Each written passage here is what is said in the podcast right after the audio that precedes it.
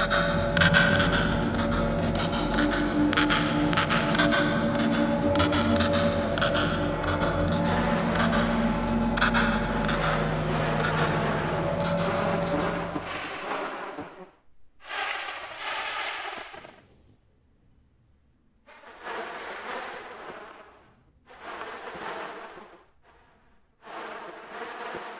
Hallo und herzlich willkommen bei Frequently Asked Questions, dem täglichen Corona-Update aus dem Freien Radio.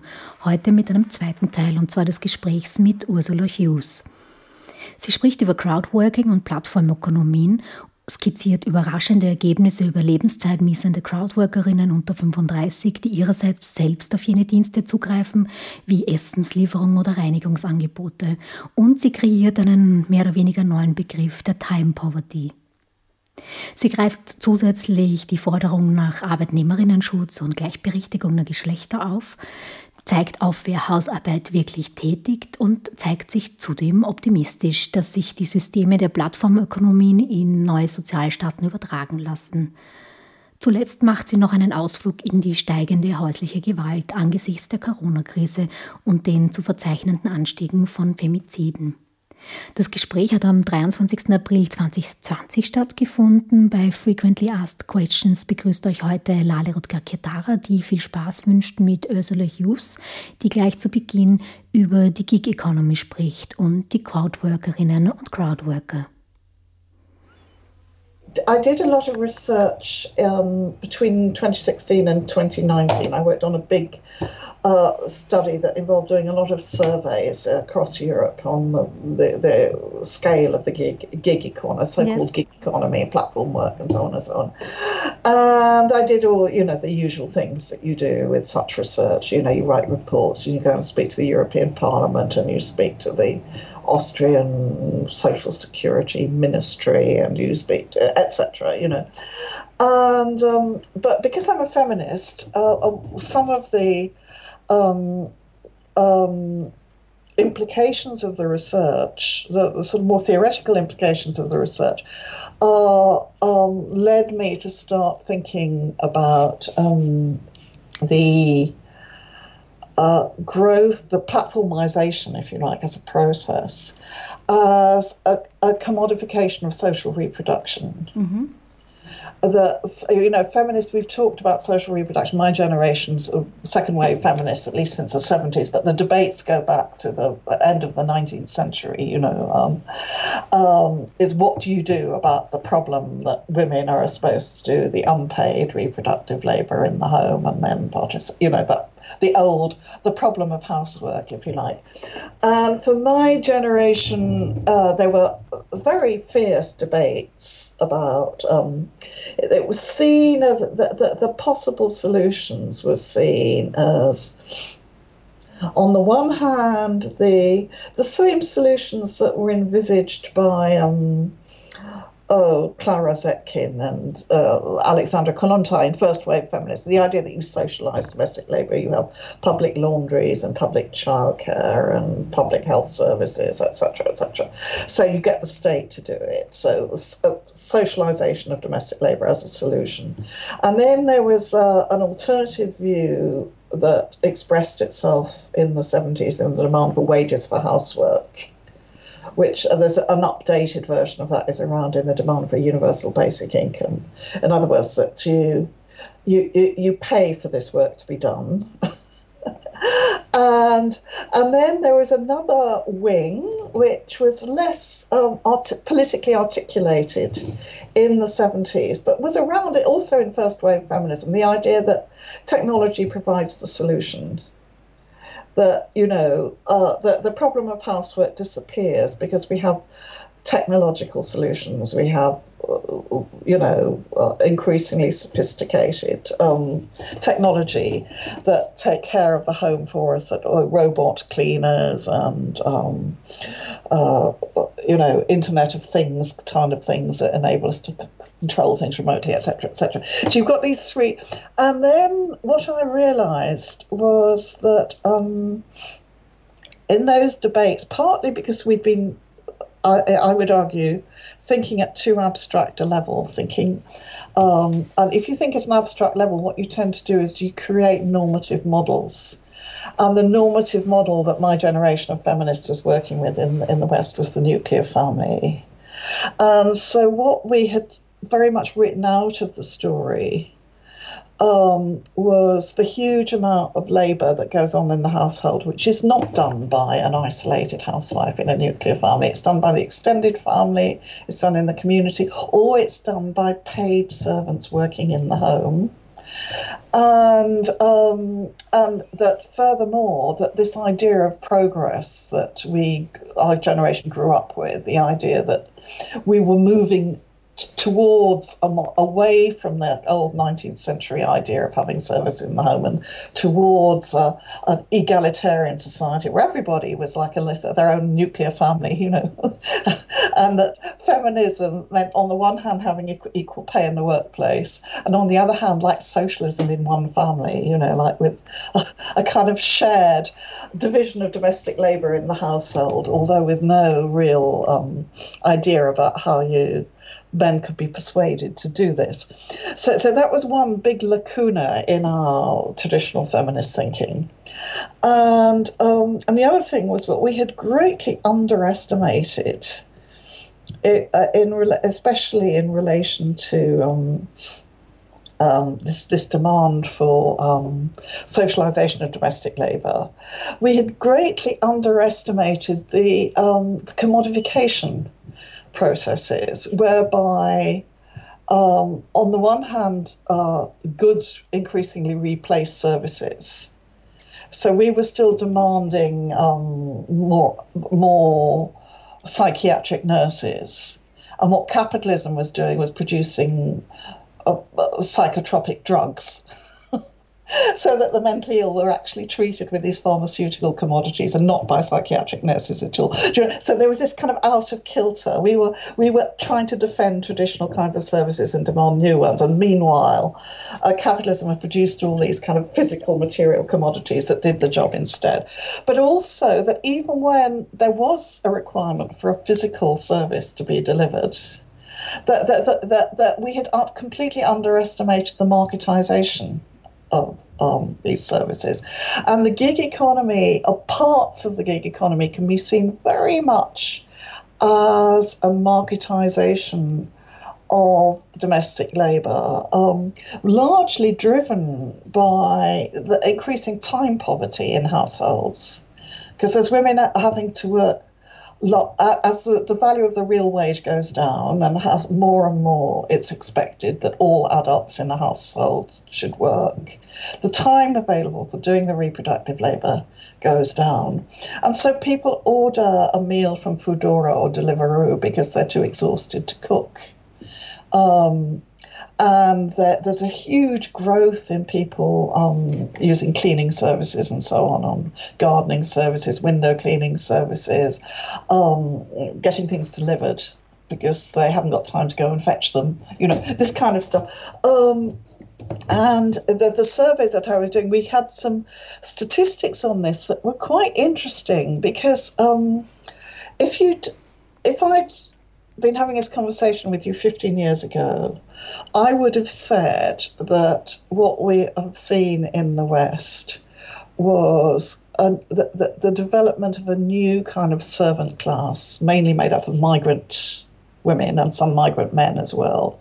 And that, um, if you like, what white bourgeois Western women were entering the, the labour market on apparently equal terms or increasingly equal terms with men on the basis that their reproductive labour was, was done by, um, by this new servant class. So you saw it as a kind of like the, um, what they called, it, there was a wonderful book, study done in South Africa back in the 70s called maids and madams, you know, the, the idea of you have a, this class of white middle class women employing all these um, a sort of underclass or, or, or, um, or a new working new work, servant working class, if you like, to do their labour for them.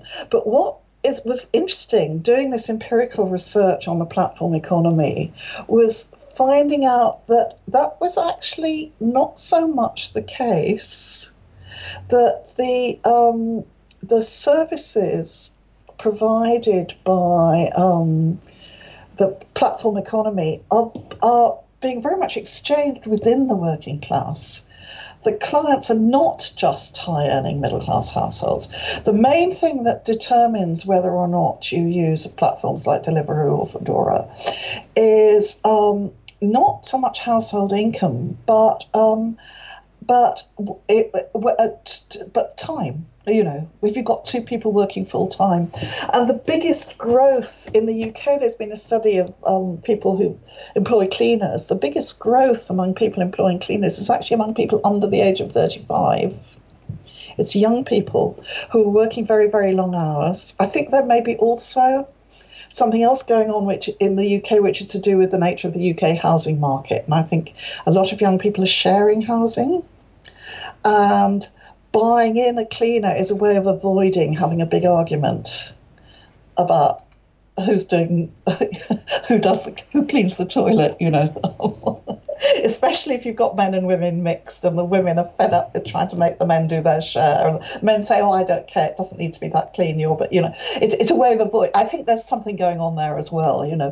But but but my main point is that um, what we have is this pattern of time poverty driving um, um, a, a, kind of a vicious circle in which people work longer and longer hours, so they have less and less time available for doing reproductive work, uh, which drives a market for this kind of precarious, casualized platform work. And, um, and thinking about that vicious cycle, we have to go way beyond the kind of what feminist demands have been reduced to in the dominant bourgeois discourse in Western Europe, which is, oh, it's all about the, the, the pay gap, you know. um, and, uh, you know, if, if, if men have paternity leave as well as women, it, everything's going to be okay. And if women are paid, do you know what I mean? Uh, we have to have a much, much broader debate about how social reproduction is done and linking uh, linking demands for socialization with um, uh, with demands for worker protection and decent working conditions and so on, with other demands um, that promote gender equality, which might or might not include um, a universal basic income, but just um, chucking money at it, just giving people cash in order to go on buying reproductive services in the market and in the process fragmenting collectively provided public services or undermining them because of course austerity policies have got a big part in shaping the situation. That in itself um, isn't going to solve the problem. And I, I really want to connect it now to the to, to, the, to this covid situation to the situation of isolation. Um, you mentioned um, that um, the, the, view onto, and you also mentioned it earlier now in, in our talk, the, the, the, the view onto domestic labor still is a very, um, a very traditional one with um, mother, father, kids situation, family situation, and and um, and this still constructs our idea how domestic labor works. Um, and who does what in this situation of mother, father, kid.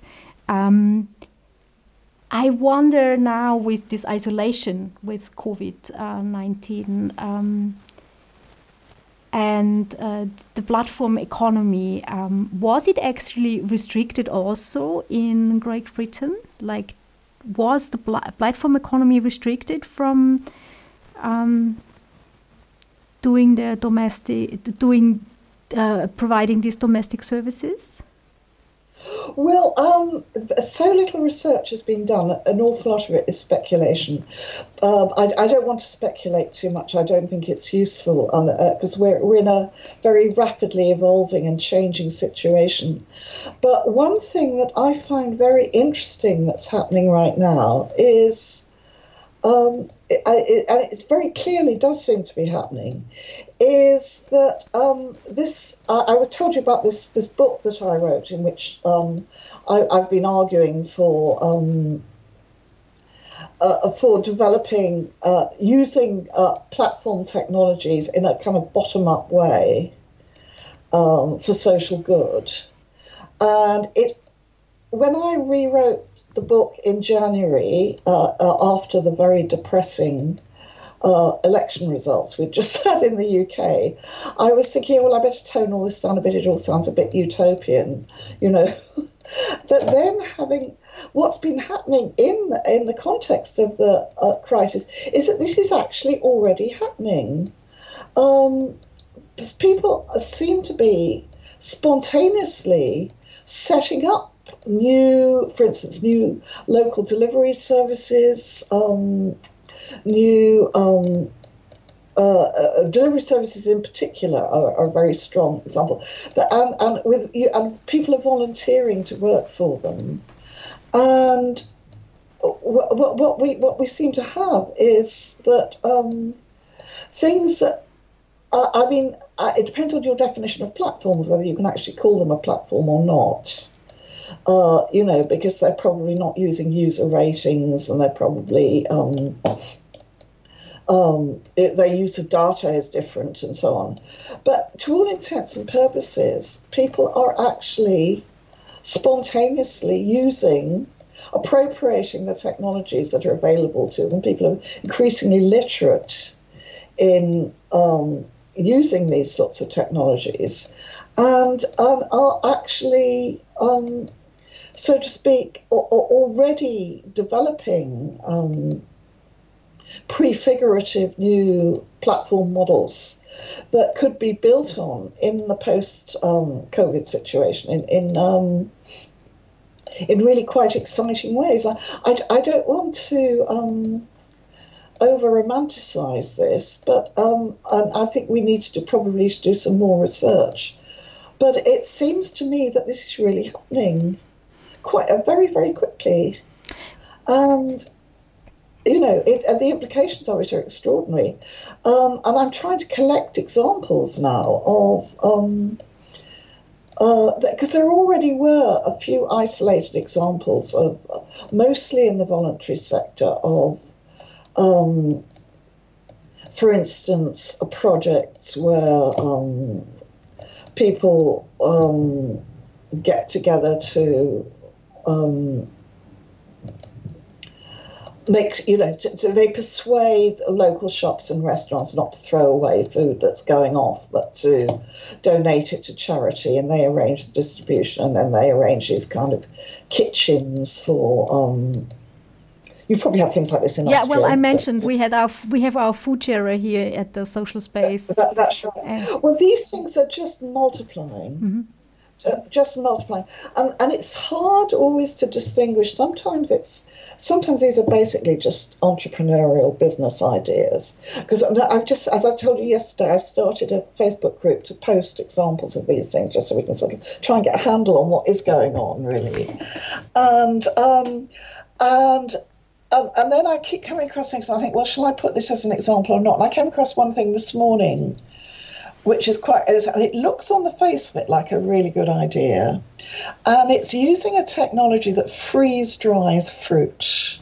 And what they do is they take fruit that would otherwise be going rotten and they freeze dry it and they deliver these packages of freeze dried fruit to your home. And they try to persuade you to uh, pay in advance for a, for a year for a monthly supply of you know, these different fruits that are going to be done. I thought, oh, that looks like a good idea. Let's look at it. And and then you look at what they're charging for these things. It's unbelievably expensive. Mm-hmm. What they're doing is creating a new kind of uh, e- eco-friendly luxury food. Really, it's a kind of green capitalism. You know, we also experience, like I experience it on, uh, a, on a personal level here with our food sharers, is that uh, it stays in a very um, let's say, wide Austrian community. Um, and it, it's quite segregated. Um, this, uh, and again, the question is if there is a transfer or not. If between within the society. So for me, still the topic is uh, very intensively the segregated societies and the effect that happened in the last um, um, in uh, the effects it has um, if we can overcome this segregation and which which spaces can we create that overcome a certain segregation. Um, I, but I, I, come back I come back uh, with one last question on COVID and um, if domestic if and, and the question of domestic violence. And it was very interesting because there were some numbers released in Austria, and it's we started this program with the so-called Kriseninterventionsteam, which is the crisis intervention team of the county of Styria. Um, they now withdrew because they have a lot to do, but um, uh, all of us were predicting that domestic violence would grow and suddenly we have a number and that says domestic violence did not grow. There are not more incidents. There are not more phone calls. There are not more. Oh. And I found this is. Oh, in the UK and in France, it has grown very, very dramatically. I, I also believe that it, it has grown in Austria dramatically, I must say. But I it think is. you don't have the possibility anymore to call because you don't have the space. You don't have the time to run away to call somebody uh, and to ask for help. Um, well, they, they've got various things like um, that, uh, and people are trying to promote it. There's a thing, if, if, if, of course, it's very difficult to call if you're in a controlling, coercing exactly. relationship. There's got a thing where if you uh, press five repeatedly, it puts you through to a line where you don't have to say anything, and the person at the other end just says, um, is, is this the correct number contacting you? Can I assume that you're in a dangerous situation? Would you like us to send the police around? And um, you don't have to say anything. You can just do it by clicking 5 mm-hmm. uh, for instance. But the the the the cause that the, the number of femicides has doubled in the UK. And in France, I think it's gone up by more than double. France already has a very, very high rate of femicide and that that calls um, calls um, uh, uh, uh, calls to helplines have gone up a lot, but obviously, you know, as you were saying, they're probably would have gone up more if people could get through. Sometimes the helplines are jammed. And the refuges, there's no space in the refuges. 60% of women get turned away from refuges in the UK if they try. And so it's very, very hard to find accommodation. And some hotel chains have actually offered rooms, and the government has turned them down, this awful government we've got. It's just terrible. And the other thing that's gone up very dramatically is um, there's a, a helpline for child abuse. Um, and calls to that line have gone up enormously, but that could be just because children are at home. Um, you know, if, if they're at school all day, they can talk to their friends, they can talk to the teacher. If they're at home all day, then it could be um, that the calls are going up, but the, the underlying level of abuse is not necessarily going up, although most, you know, people we would be um, some of us would be skeptical about that but um, but um, you know in, in the case of, of teenagers and, and small children it's uh, it is you, you, I, I, don't think you can simply extrapolate from the number of calls uh, uh, in, in an obvious way during a lockdown you know circumstances but it's very, very clear that um, it, we it, it, it, you keep coming back to. I mean, I did in the eighties. I was Miss Teleworking. I did so much research about teleworking. You wouldn't believe. I was I was the person who coined the word teleworking in English back in whenever it was, uh, 80, 1982 or something, um, and. Um, and people always wanted to know: is it a good thing for women? Is it a bad thing for women? You know, is it good? And it all depends on the power relations. You know, you can't just say in an abstract way that something is good for men or good for women or good for middle class people or good for working class people. It depends on the power. If you're in a toxic working environment where you're being bullied and harassed and sexually abused, then of course it the possibility to work somewhere else can be experienced as a very positive thing.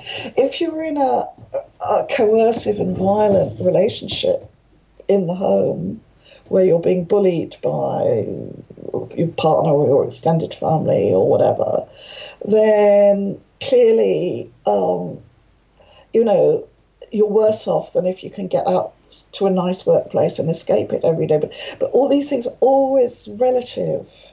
I remember the first study I ever did of, I did a study in, when was it, 1981 of people working from home using computers, which at that time was uh, that's why I had to come up with the word teleworking. Um, the days of acoustic couplers, you know, was how they were linking in. It was very old technology. And then I did this survey. One of the questions was, "What's the best thing about working from home?" and and another question was, "What's the worst thing about working from home?" And I cannot tell you how many people gave the same answer to both questions they said the best thing about working from home is being with the children all day. The worst thing about working home from home is being with the children all day. It, and it isn't um, a cost benefit analysis of here are the advantages and here are the disadvantages. It's a much more complex and contradictory reality. The advantages are the disadvantages. This is how we live gender. This is how power relations are, are produced and reproduced. It's through these highly contradictory mechanisms. And this is why we need, a, as we were saying at the beginning, we need a differentiated analysis in which we can explore these contradictions without being labeled as, you know, sexist or radical feminist or whatever it is. You know, these uh, these are really hard things to disentangle. And if we want to move forward, we we we need some humility and we need to do more empirical research and more listening to people to find out what their real experiences are. But also we need to be able to discuss them in a in a nuanced way. Um, that recognizes the contradictions. Um, Thank you very much for the talk. I uh, I hope you actually find your way out of this COVID thingy quickly. Yeah. Oh, I'm sure I will. I don't know when the sense of taste comes back. That's uh, it's very annoying. You can't. I can't taste anything at all. It's so. And can you smell? I can't smell, I can't taste, and I've got this wisteria out in the front of the house, I've got the jasmine out at the back of the house. I can't smell either of them. Oh. And I tried to drink a glass of wine the other day and it tasted absolutely disgusting. Oh, God, that's horrible. Because all you can taste is uh, the only thing um, that I can taste is like bitter and sweet and yes. sour, you know. Um, so I cannot tell you how disgusting wine tastes when all you get is bitter and sweet. anyway, I better let you go. You've got the rest of your day to get on with. But it's been great to talk to you. Me too. Thank you very much for the interview. Take, take care. Bye. Das war nun der zweite und letzte Teil eines Gesprächs mit Ursula Hughes, die als Ökonomin und Arbeitssoziologin in Großbritannien tätig ist und zu einer der Pionierinnen der Digital Labour Forschung zählt. Frequently Asked Questions erreicht ihr unter faq helsinki.at, faq.helsinki.at. Bitte schreibt uns, wenn ihr mitmachen wollt oder auch irgendwelche Input habt. Auf Wiederhören sagt heute Lale Rutger-Kirdara.